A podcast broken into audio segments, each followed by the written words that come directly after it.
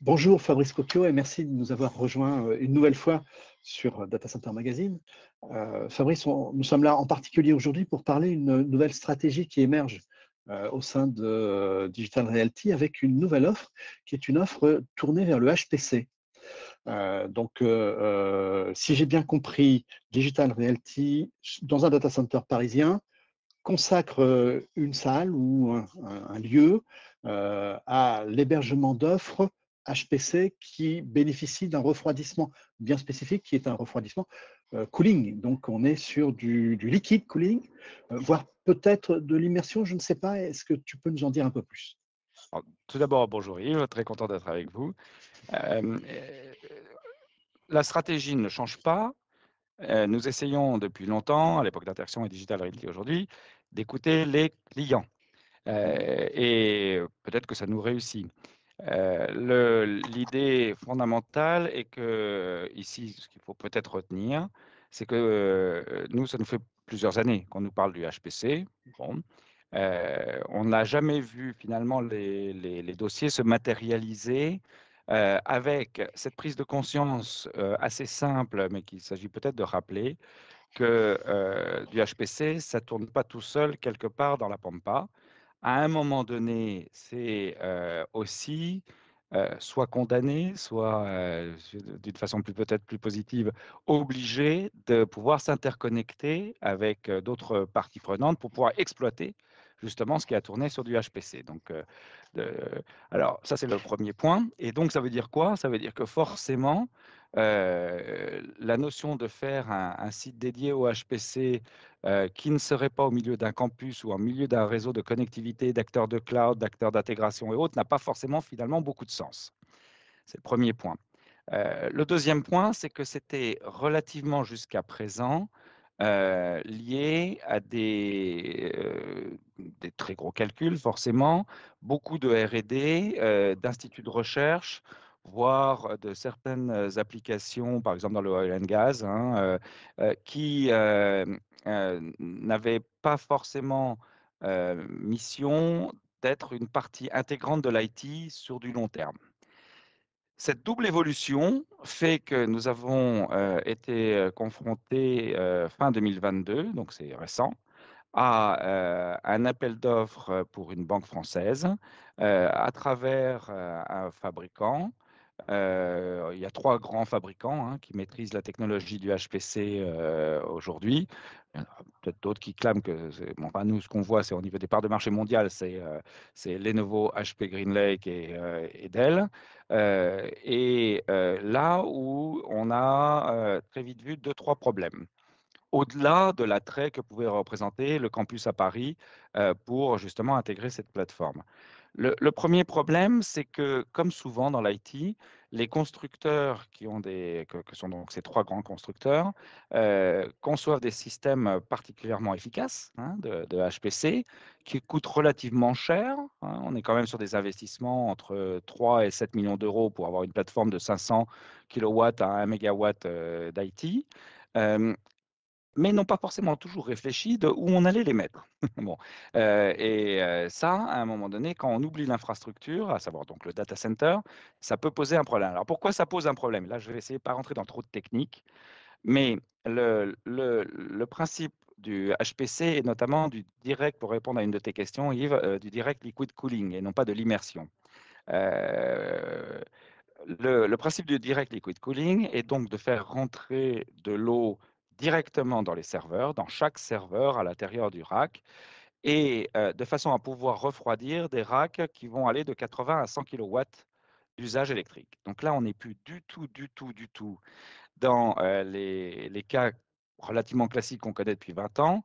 Aujourd'hui, contrairement à ce que parfois certains clament, et je pense qu'on a un beau poste d'observation avec nos 315 data centers dans le monde, extrêmement rare d'avoir des racks qui dépassent les 15 à 20 kW euh, d'usage. Extrêmement rare. On est, on est, sur moins de 10% des usages. Hein. Euh, alors forcément, si on passe à 80 ou 100 kW, c'est plus du tout la même histoire. À 80 ou 100 kW, la technologie de refroidissement par air soufflé ne peut pas assumer. hein. Nous, ça fait très longtemps, comme certains de nos confrères, qu'on sait que jusqu'à 20 kW dans un call corridor bien monté, euh, on sait très bien refroidir ça. Forcément, si on est sur un multiple de 4 ou de 5, c'est plus du tout la même histoire.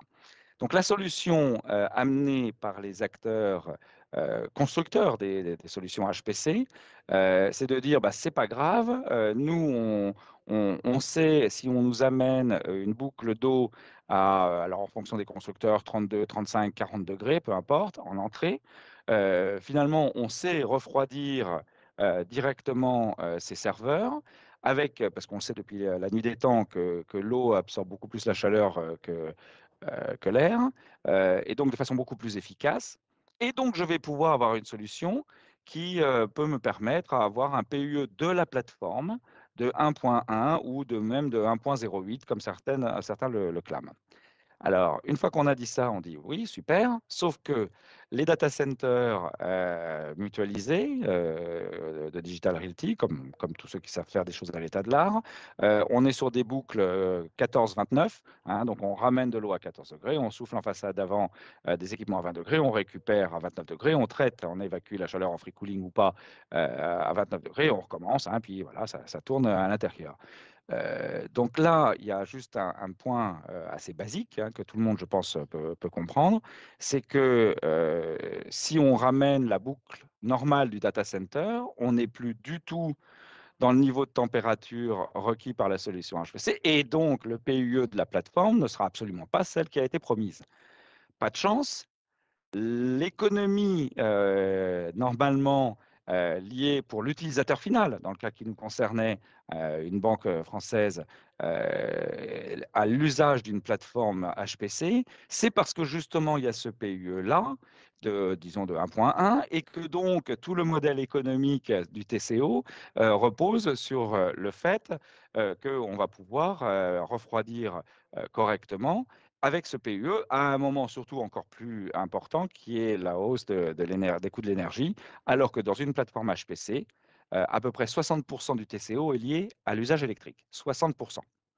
Donc si on n'a pas le PUE attendu, forcément, le modèle ne passe pas. Donc du coup, euh, on s'est retrouvé, puisqu'en l'occurrence, on a installé cette plateforme-là sur Paris 7 à la Courneuve, un bâtiment existant depuis longtemps, et donc, la seule solution, eh ben, elle est très simple, c'est de faire un piping, donc une boucle dédiée à la solution. Alors, qui dit une boucle dédiée, bah, ça veut dire que forcément, on fait des trous, des percements dans des passages d'un bâtiment stabilisé, donc ça n'a pas été vraiment prévu pour, où on met un piping quand même qui fait 45 euh, cm de diamètre, c'est pas un tuyau d'arrosage qu'on est en train de passer. Il y a des enjeux d'étanchéité, puis on arrive en toiture juste au droit, où on se dit, bah oui, mais il faut bien mettre un aérocondenseur, on ne l'a pas prévu, donc on est obligé de le mettre plus loin. Bref, on est sur des systèmes de surcoût qui ne passent absolument pas. Euh, à partir du moment euh, où on s'est dit, bon, bah, on va quand même le faire, donc on a trouvé un accord tant avec le constructeur qu'avec euh, l'utilisateur final pour que finalement, au niveau CAPEX, on, puisse s'y retrouver et que le dossier puisse passer. nous, on a essayé d'écouter le, marché et surtout d'essayer de, de faire comme d'habitude, c'est-à-dire rendre la vie plus simple, plus rapide et à moindre coût pour nos clients. Donc pour faire ça, on s'est dit c'est simple, on ne va pas pouvoir s'amuser à la demande à faire des percements, mettre des pipings, euh, mettre des aérocondenseurs, euh, euh, tricher éventuellement sur le niveau de PUE de la salle, ce qui ne veut rien dire. Hein. On le sait depuis très longtemps qu'il n'y a qu'un PUE de data center, il n'y a pas un PUE de salle ou un PUE de mètre carré. et donc par conséquent, on, a dit bon ben voilà. Est-ce que le marché, à part ce cas particulier, on était très content de signer ce très beau contrat, est-ce que le marché a une réalité? Alors là, on a fait beaucoup d'études à travers l'Europe, pour la France en particulier, et à l'horizon 2030, le besoin HPC va représenter à peu près pour la France 30 MW IT. Donc 30 MW IT, c'est à peu près 15 000 m2 de data center, hein, euh, de, salles blanches. Bon, en 2030. Aujourd'hui, on est plutôt de l'ordre de 4 à 5 MW IT. Si on ramène ça au marché, ça reste un marché de niche. Et même 30 MW, on pourrait se dire 30 MW, c'est beaucoup. Oui, mais 30 MW en 2030, ça restera un marché de niche. Hein. Euh, alors, un marché qui, en revanche, comme tous les nouveaux marchés, a une croissance bien supérieure à la moyenne du marché.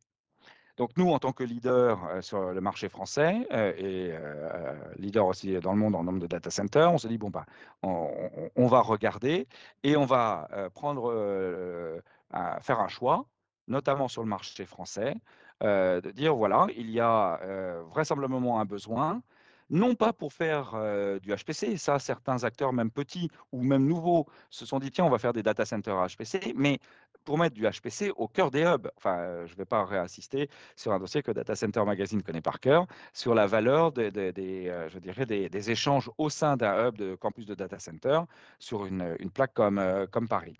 Donc, pour, pour simplifier la solution, on s'est dit, bah, ça tombe bien. Sur le site de la Courneuve, non pas celui de Parset où on a installé cette solution, mais sur le plus, gros campus de, data center de France qu'on a en ce moment avec Paris 8, 9, 10, 11 à 130 MW sur quatre bâtiments. On avait encore le temps sur le bâtiment Paris 10 de changer un tout petit peu le design de telle façon à ce qu'on puisse prévoir au niveau du shell and core, hein, c'est-à-dire au niveau de la, partie constructive, mais aussi au niveau electrical mechanical, de pouvoir à l'avance, prééquiper les boucles de piping dédiées, hein, qui viennent en, plus du système de refroidissement euh, classique, puisque là, il faut qu'on soit sur des niveaux de température, hein, je vous dis, entre 32 et 40 degrés. Euh, et, toute la magie, parce que ça sera peut-être la question euh, derrière, mais j'anticipe, c'est que pourquoi on met de l'eau à 32 40 degrés? Bah, Parce que quand on la renvoie à 40-45 degrés, a priori, tant qu'on n'a pas une catastrophe climatique peut-être annoncée, normalement 99,9% du temps, on refroidit en free cooling. Il y a quelques jours par an où on a effectivement déjà constaté, nous, des pointes à 45, 46, 47 degrés en terrasse technique. Donc, si on refroidit en free cooling, ça veut dire qu'on ne consomme pas d'électricité 100% du temps pour refroidir l'eau, qui représente l'énorme partie, bien sûr, de l'impact PUE. Ce qui explique que de telles solutions, si elles sont dessinées à l'avance comme telles, peuvent effectivement, non pas en mode design, mais en mode opérationnel, avoir des PUE inférieurs à 1.1. Hein. Et donc, forcément, le coût d'exploitation euh, de la CPU HPC euh, devient extrêmement rentable, ou du moins euh, compense largement l'investissement pour faire du, HPC au bon endroit, hein, au milieu du, du hub. Voilà ce qu'on a essayé de faire. Donc, on a effectivement prééquipé 2 MW euh, de, puissance informatique en HPC ready, c'est-à-dire plus exactement en direct liquid cooling ready. Tout à fait. Euh, est-ce que par rapport à ce que tu viens de nous expliquer, d'abord, il y, a la partie euh, intelligence artificielle qui prend de plus en plus d'importance. Donc, vous avez quelques très gros clients en la matière qui sont des clients internationaux. Est-ce qu'ils vont être intéressés également par ce type d'offre? Euh, et puis, il y, a aussi la question de l'exploitation de la chaleur fatale. L'intérêt aussi d'être en HPC, c'est que ça, sort à une température qui est supérieure. Ça peut peut-être permettre une meilleure rentabilité de l'exploitation de cette chaleur théoriquement perdue. Alors, euh, plein de questions dans ta, dans ta, question, si je peux me permettre. Euh, le, premier point, quels sont les usages et qu'est-ce qui a changé? Oui, euh, très clairement, les deux gros drivers que nous voyons en ce moment, justifiant le déploiement effectif et non pas de on y réfléchit euh, de nos clients, euh, c'est à la fois l'AI et en même temps le data analytics. c'est les deux gros, deux gros drivers qui d'ailleurs au passage peuvent être cumulés. Ça, ça, accélère effectivement très très vite. Il n'y a pas que ça. Hein. Il peut y avoir des algorithmes, notamment de trading à haute fréquence pour le monde bancaire. il y a des enjeux également de calcul de simulation pour des, des, entreprises manufacturières, que ce soit dans l'automobile, dans l'aviation ou autre. Donc voilà, on, sort un peu du monde de la recherche académique du CEA pour aller vers ce, type d'usage. Donc ça, ça c'est le premier point. Et c'est vraiment quand je disais qu'on a essayé d'écouter nos, clients, essayer de comprendre quels étaient les, sous-jacents et voir si c'est si un feu de paille ou pas, ou une opportunité ou pas, ce qui aurait très bien pu être euh, le cas. Euh, le, le, deuxième euh, point euh, dans ta question. Euh, oui, on discute et on l'a vu par exemple, un certain de nos clients comme Meta ont, décidé d'arrêter tout de suite et de rechanger les designs potentiels de leur data center à l'avenir pour pouvoir réintégrer éventuellement et pas systématiquement des solutions de refroidissement à l'eau, quelle que soit la technologie. Il n'y en a pas 36, mais enfin bon, quelle que soit la technologie. au moment où on se parle, ce qui peut complètement évoluer. On n'est pas persuadé du tout que ces grands clients-là vont être sur ces besoins très particuliers que je viens de décrire, c'est-à-dire de la baie à 80 ou 100 kW. Euh, pour une raison simple, c'est que comme on est présent aux États-Unis, euh, on regarde aussi un petit peu ce qui se passe aux États-Unis, il y a toujours un petit peu de temps d'avance, euh, et qu'aux États-Unis, en ce moment, ce qu'on constate, encore une fois, ça peut évoluer très vite, on, on est plus sur des usages à 30-50 kW à la baie. Bon, alors clairement, Hein, encore une fois, le refroidissement air et en cold corridor ne peut pas passer, euh, mais où des solutions moins complexes euh, peuvent euh, finalement convenir, notamment les systèmes de portes ou de parois réfrigérées. Donc là, il y a un autre modèle, je ne vais pas rentrer dans trop de détails, mais on n'est pas obligé de changer l'infrastructure globale telle que là, on a, nous, été obligé de le faire pour vraiment accepter des baies jusqu'à du 100 kW. Hein, euh, à la fois de concentration électrique, mais surtout de diffusion cooling. il y a beaucoup de réflexions aussi sur ces grands clients-là, sur justement est-ce qu'il faut aller sur ça ou plutôt sur l'immersion. qui est une autre technologie, mais qui pose encore d'autres problèmes euh, notamment, euh, ça a l'air de rien, mais enfin, on a un peu tendance à l'oublier. Le problème, c'est pas que de fabriquer quelque chose, c'est aussi de l'exploiter.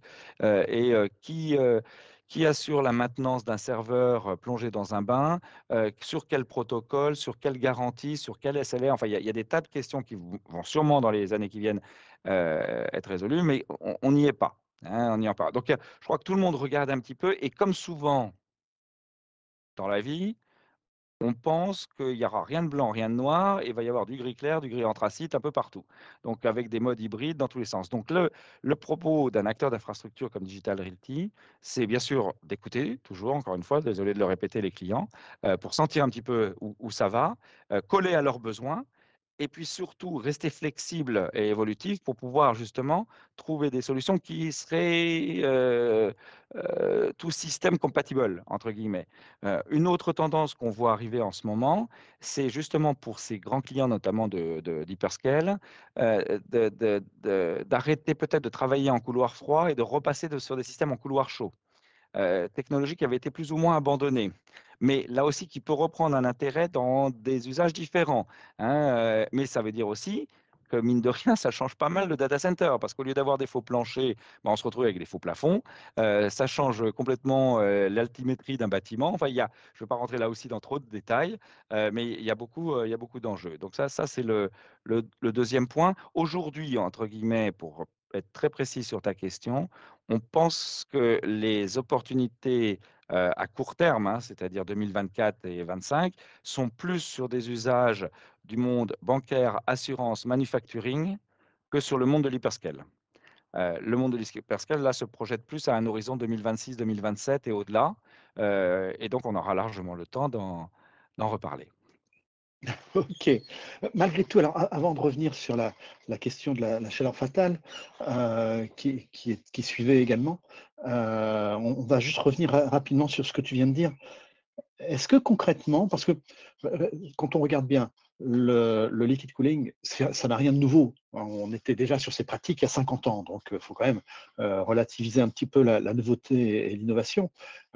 malgré tout, on constate une élévation de la puissance au mètre carré. Euh, on constate également que dès que l'on veut passer sur des puissances supérieures, il faut réfléchir aussi à l'urbanisation des salles. Euh, or, on rejoint une question que je posais il y a cinq ans déjà, hein, si tu te souviens, qui était est-ce que des acteurs du data center comme Digital Realty aujourd'hui, ne va pas aller un peu plus vers le domaine IT, qui était le domaine du client jusqu'à présent, euh, alors que le fait d'exploiter de ces nouvelles approches euh, qui demandent plus de puissance et des refroidissements différents nécessite aussi à l'opérateur du data center de dire à ses clients attention, hein, tu l'as évoqué tout à l'heure, euh, et puis l'eau n'est pas toujours appréciée non plus dans les data centers, donc il faut avoir des lieux bien spécifiques, etc. Est-ce que ça ne va pas modifier la façon à laquelle un digital realty peut travailler avec ses clients Alors, euh, non. ok, mais quand même, j'ai essayé. Hein. voilà, bah, il faut. Euh, qui ne tente rien n'a rien, mais plus sérieusement, non, parce que, euh, encore une fois, même si on est le premier acteur mondial en nombre de data centers, on reste très humble. On reste un acteur d'infrastructure, encore une fois. Notre mission, dans, cette évolution de la vie digitale, euh, c'est d'aider nos clients à réaliser leur transition de façon euh, agile, évolutive, à moindre coût et surtout dans, dans, une notion d'éco-responsabilité. Et de toute façon, maintenant, ils vont plus avoir le choix parce que les, obligations réglementaires euh, pour les entreprises ont plusieurs échéances, une à très court terme, 2028, hein, après 2035, enfin bon, il y en a. Et donc là, ça, ça y est, ça tombe en, en plus fine, si je peux me permettre l'expression. Euh, donc non, euh, on reste sur euh, cette fonction principale d'acteur d'infrastructure pour les aider. deux, parce que chacun son métier, et on voit bien encore, quand on voit des incidents en pagaille partout, que, gérer déjà des infrastructures aussi complexes, c'est compliqué, donc il ne faut pas, se tromper de métier. et surtout, l'enjeu, pour, encore une fois, pour nos clients, c'est pas qu'on se transforme en société d'intégration informatique, logicielle ou quoi que ce soit. Ils ont déjà des prestataires de très haut niveau pour pouvoir faire ça et bien mieux que nous.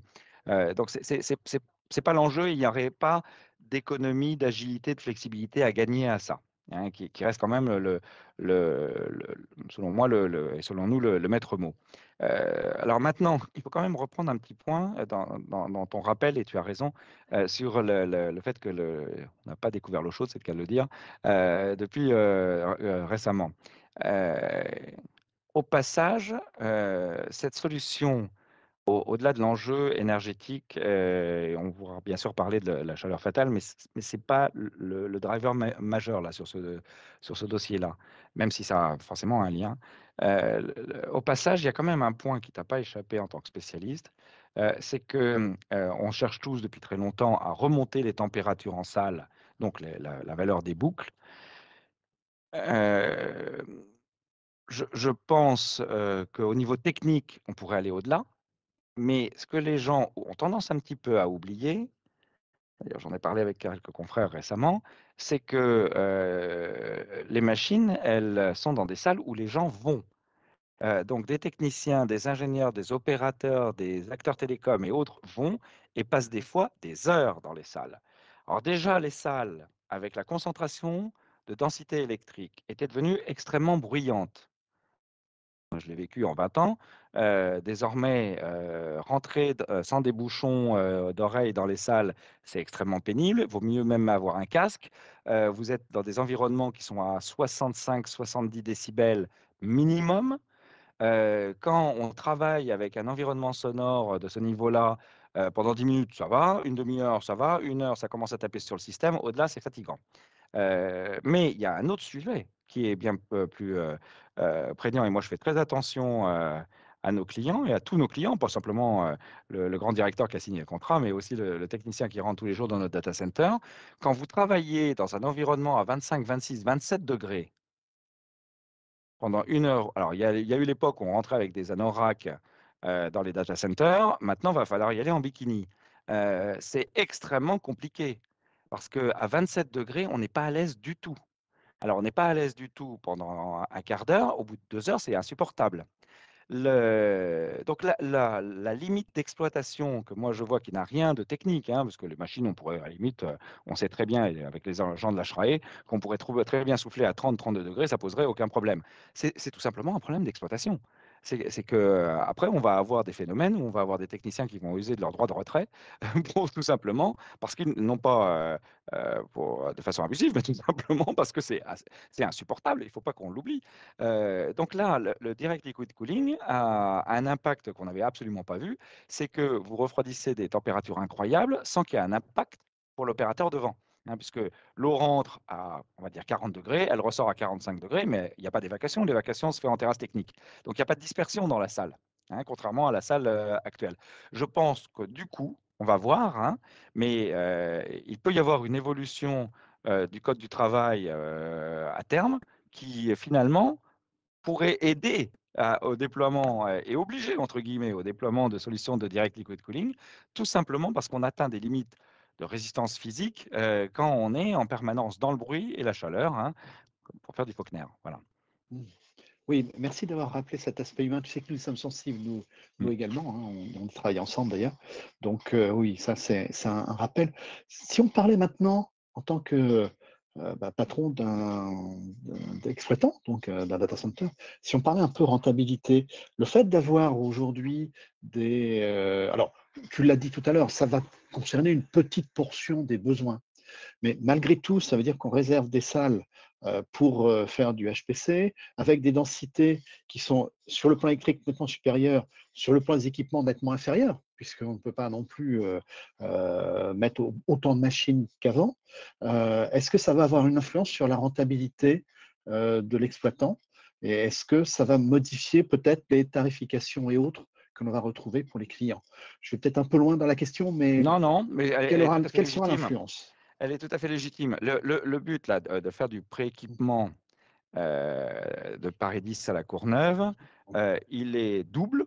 Il est d'abord pour, euh, comme on le dit en direct liquid cooling ready, c'est-à-dire que si demain on veut déployer dans trois semaines une solution HPC et pas attendre sept mois les modifications d'un piping sur un toit, euh, c'est quand même être agile. Hein. Donc le but c'est de donner de l'agilité à nos clients, qui bien évidemment euh, vont, discuter pendant deux ans avec HP, Dell ou Lenovo, mais s'occupent dans les dernières semaines de savoir où ils vont le mettre. Hein. C'est tout à fait normal. enfin c'est pas normal, mais c'est en tout cas assez habituel. Donc d'abord c'est de l'agilité. Mais le deuxième, point, c'est bien sûr de réduire le CAPEX impliqué. Parce que forcément, euh, si au moment où on construit, on fait euh, euh, des gaines techniques, on en fait 4 et puis là on en fait 5, il n'y a pas un surcoût linéaire. Hein, loin de là. si au moment où on tire du piping, on a tous les soudeurs pour faire les boucles normales, on en tire une de plus, pareil, il y a un incrément euh, epsilonesque euh, dedans. Si au moment où on déploie des aérocondenseurs, une, un échangeur pour pouvoir se relier quand même en termes de sécurité au, gros froid associé, on en rajoute un de plus, voilà, même combat. Hein. donc toute l'idée, c'est de réduire le CAPEX pour que bien sûr l'équilibre classique du contrat client euh, frais d'installation et, et, charges récurrentes, ou pour nous CAPEX-OPEX, finalement soit, soit acceptable. À un moment donné, ce qui est néanmoins vrai, c'est que le but du jeu, c'est pas pour vendre à 100 euros du kilowatt d'infrastructure. Parce que à un moment donné, il vaut bien euh, qu'il y ait un, équilibre euh, de, de, cette surconcentration électrique dans une salle, mais qui, in fine, se répercute sur l'infrastructure globale à amont du data center.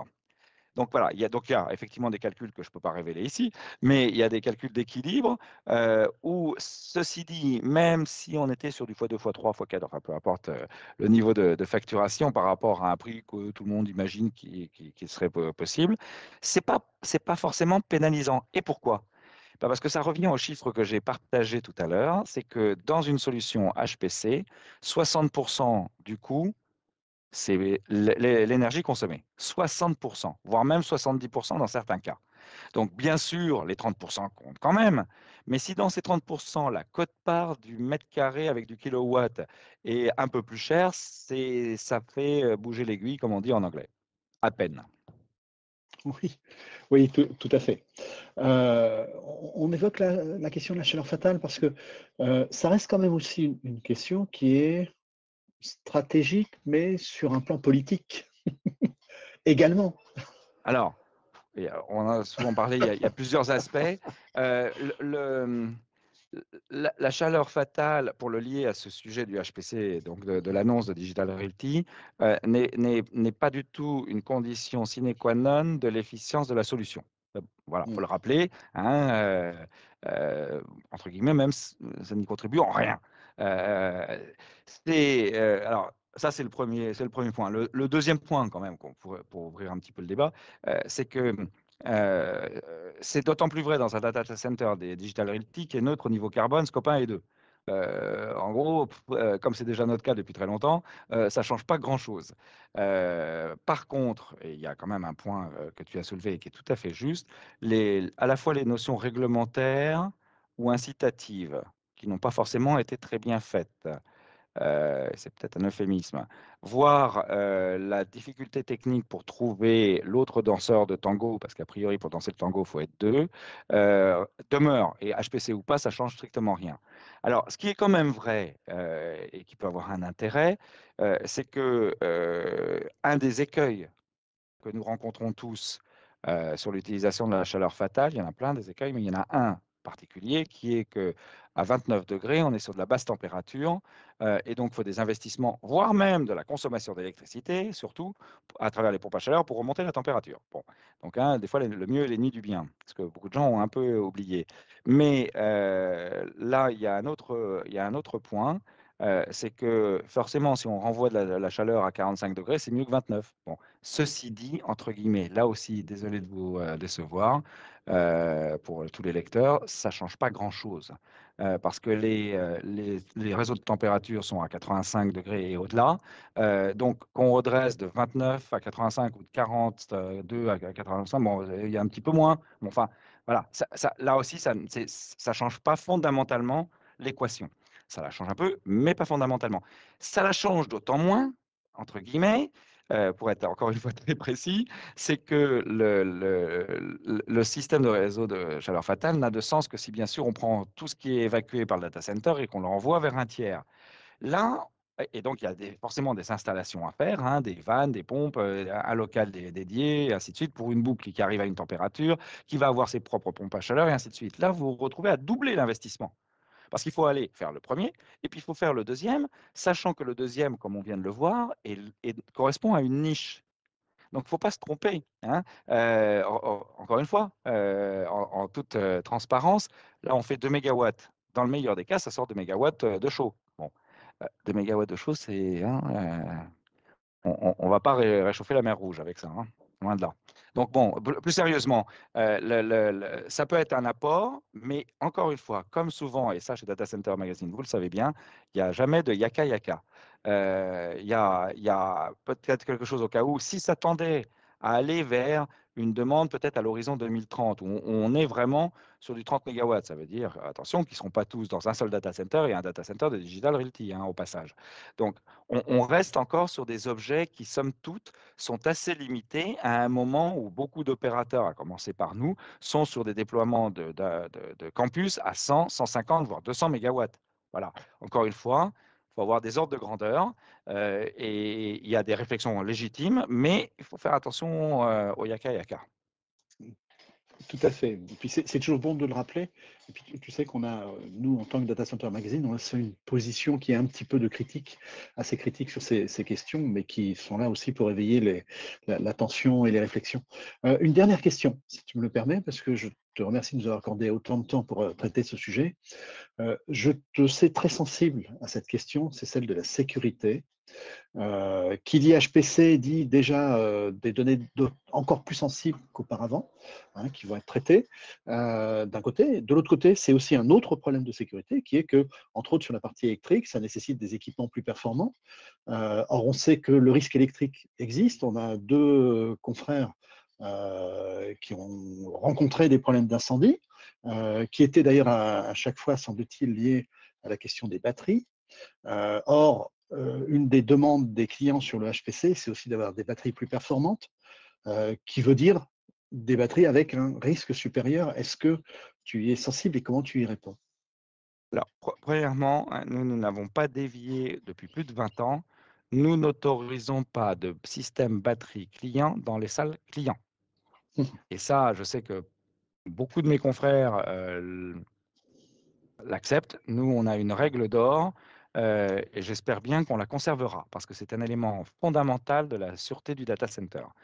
Et pour une raison simple, c'est pas pour embêter les clients, alors qu'on passe notre temps à dire qu'on les écoute. Hein. Les écouter, c'est pas dire oui, oui tout le temps. Hein. Euh, c'est qu'il est extrêmement compliqué euh, quand c'est pas son métier quand on fait de l'IT, de s'occuper d'un contrat de maintenance, d'un mainteneur de batterie. Donc, généralement, elles sont jamais maintenues. Et puis, c'est forcément quand on en a besoin que ça part en sucette.